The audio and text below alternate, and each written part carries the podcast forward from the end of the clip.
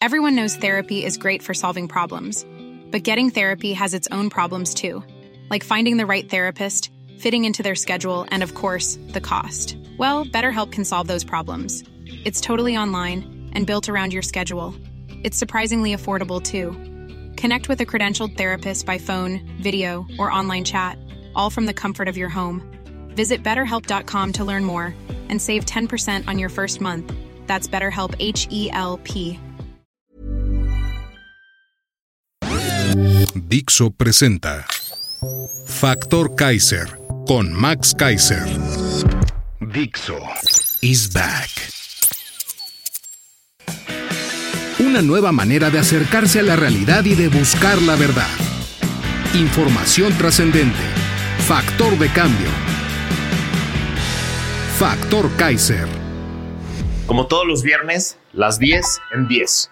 Sí, las 10 noticias más importantes de esta semana en solo 10 minutos, para que de manera rápida y sencilla estés enterado de lo más importante, de una semana muy compleja, terrible en muchos sentidos, que va a tener impacto en muchas cosas que van a suceder en las siguientes semanas y meses. Vas a ver, nos vamos a acordar mucho tiempo de esta semana. Por eso, acompáñame a ver las 10 en 10 minutos.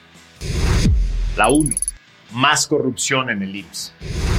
Gracias a una primera plana del reforma de esta semana, nos enteramos de que el IMSS otorgó cuatro jugosos contratos por más de 1.100 millones de pesos en asignaciones directas y simulación de licitaciones para favorecer a una empresa turbia, con domicilios fantasma y cuestionada por la Auditoría Superior de la Federación.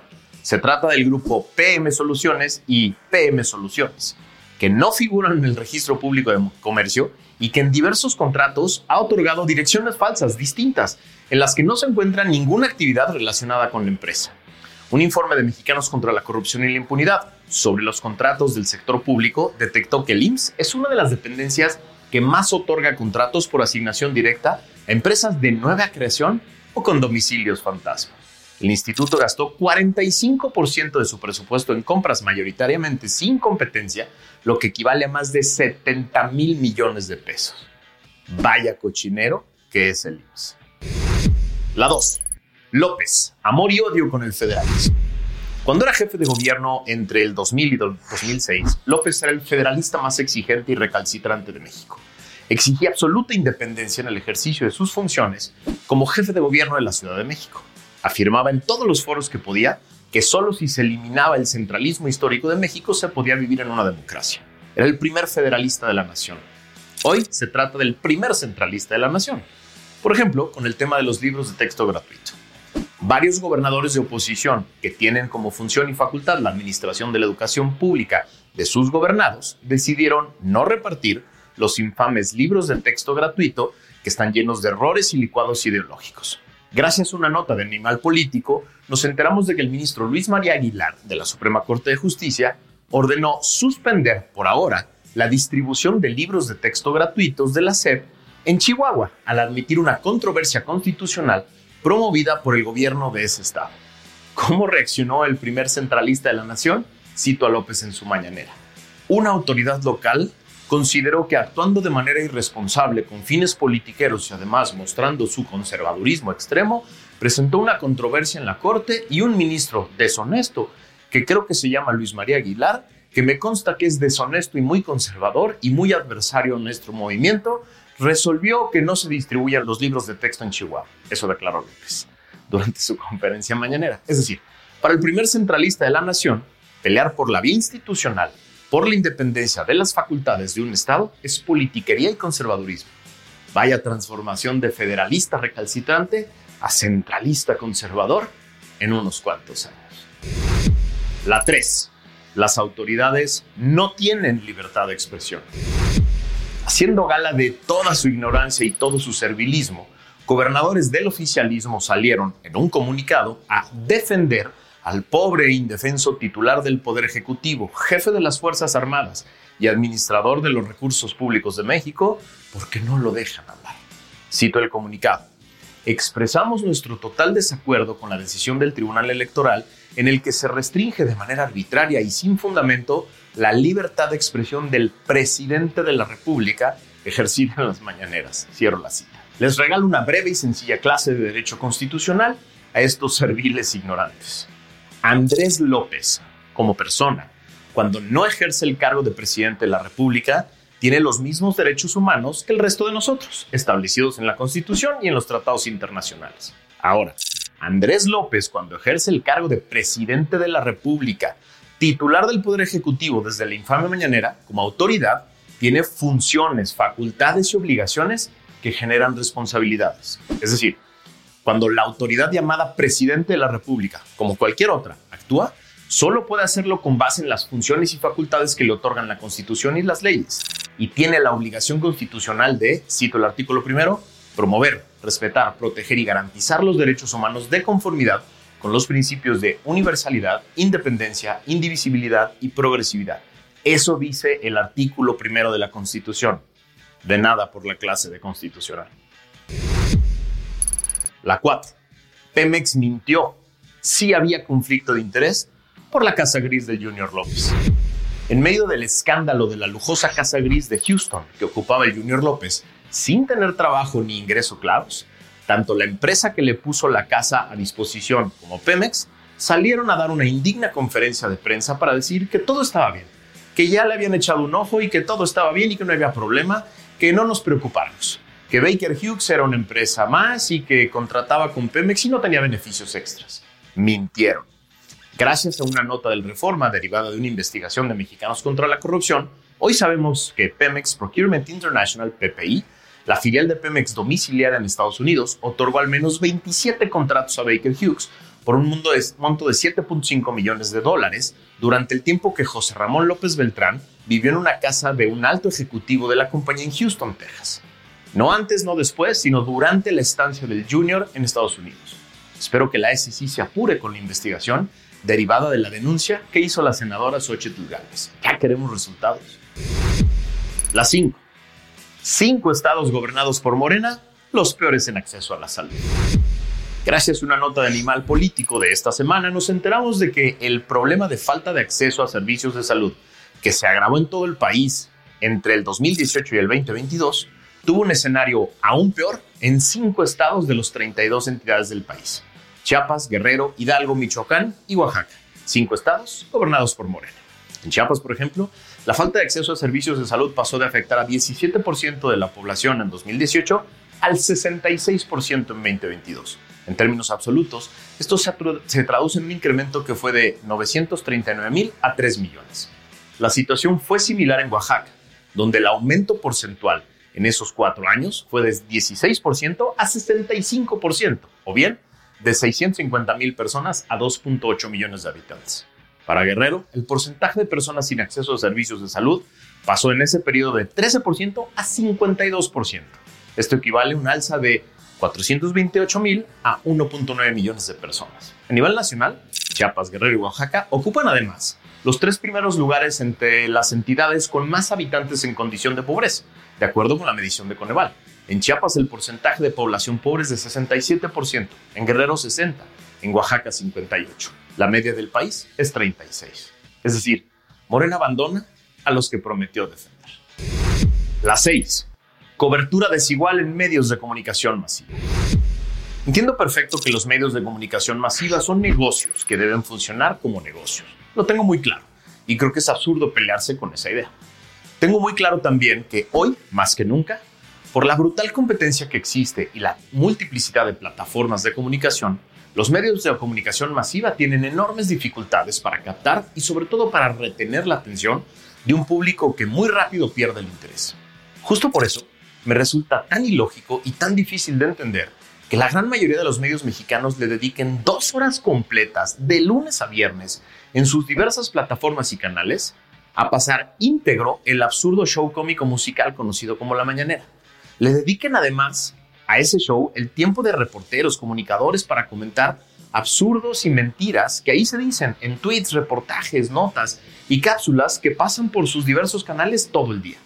Pero ahora no solo es La Mañanera, desde hace meses estos medios dan seguimiento puntual a cada gira, evento, puntada, ocurrencia y mentira de las corcholatas del obradorato que recorren el país gastando miles de millones de pesos que nadie sabe de dónde vienen.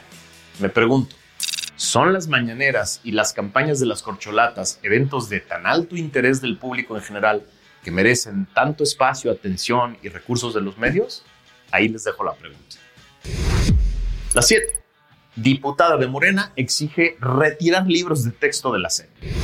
En un raro e inusual desplante de dignidad y honestidad, la diputada chapaneca de Morena y pedagoga de profesión, Adela Ramos, dijo en una conferencia de prensa esta semana, cito, me sumo a la posición de no distribuir los libros de texto en este ciclo escolar hasta que haya condiciones favorables, hasta que se resuelva de manera correcta y legal y jurídicamente este proceso.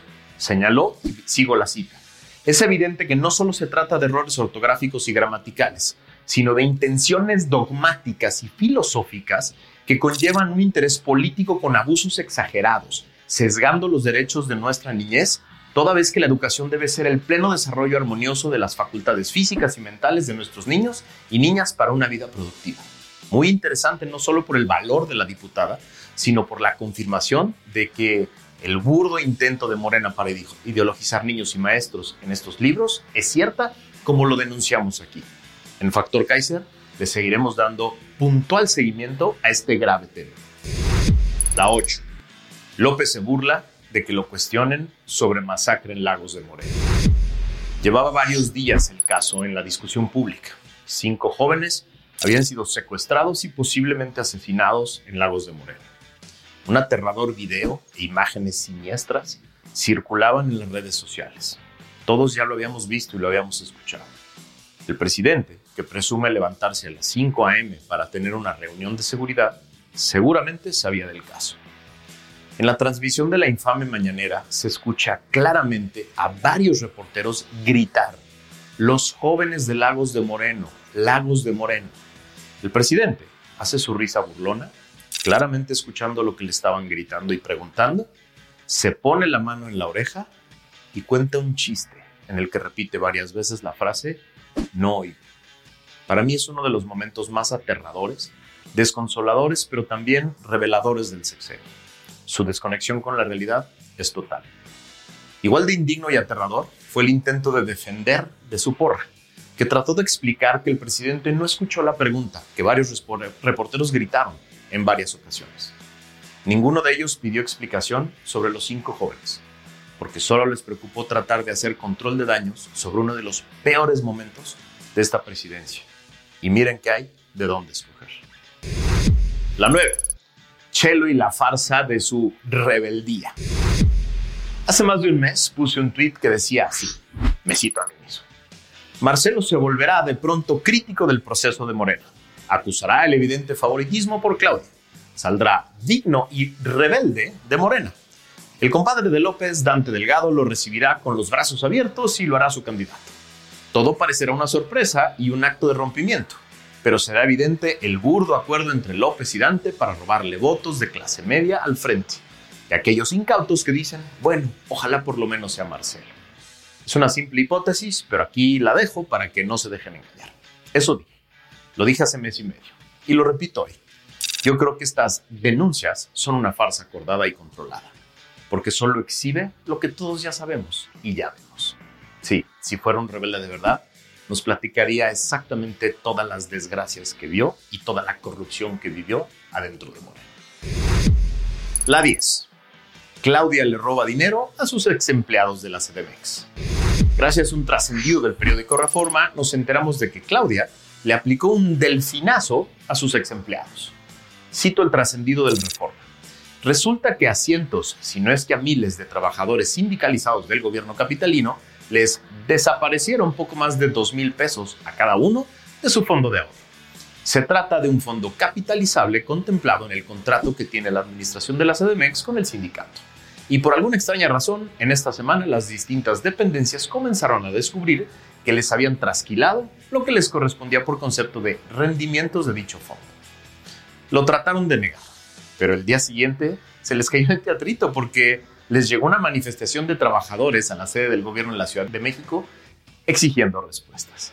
¿Se imaginan en cuántas dependencias de la Ciudad de México, de los gobiernos locales y del gobierno federal les han robado dinero a los trabajadores que están ahí para supuestamente servir a la nación? deben ser miles de millones. Ojalá se atrevieran a denunciar.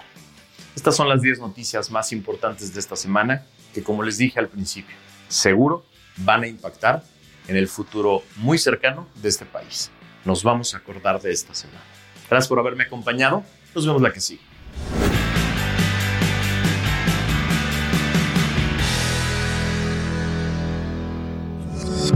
Dixo is back. Planning for your next trip? Elevate your travel style with Quince. Quince has all the jet setting essentials you'll want for your next getaway, like European linen, premium luggage options, buttery soft Italian leather bags, and so much more. And is all priced at 50 to 80% less than similar brands. Plus, Quince only works with factories that use safe and ethical manufacturing practices. Pack your bags with high-quality essentials you'll be wearing for vacations to come with Quince. Go to quince.com slash pack for free shipping and 365-day returns.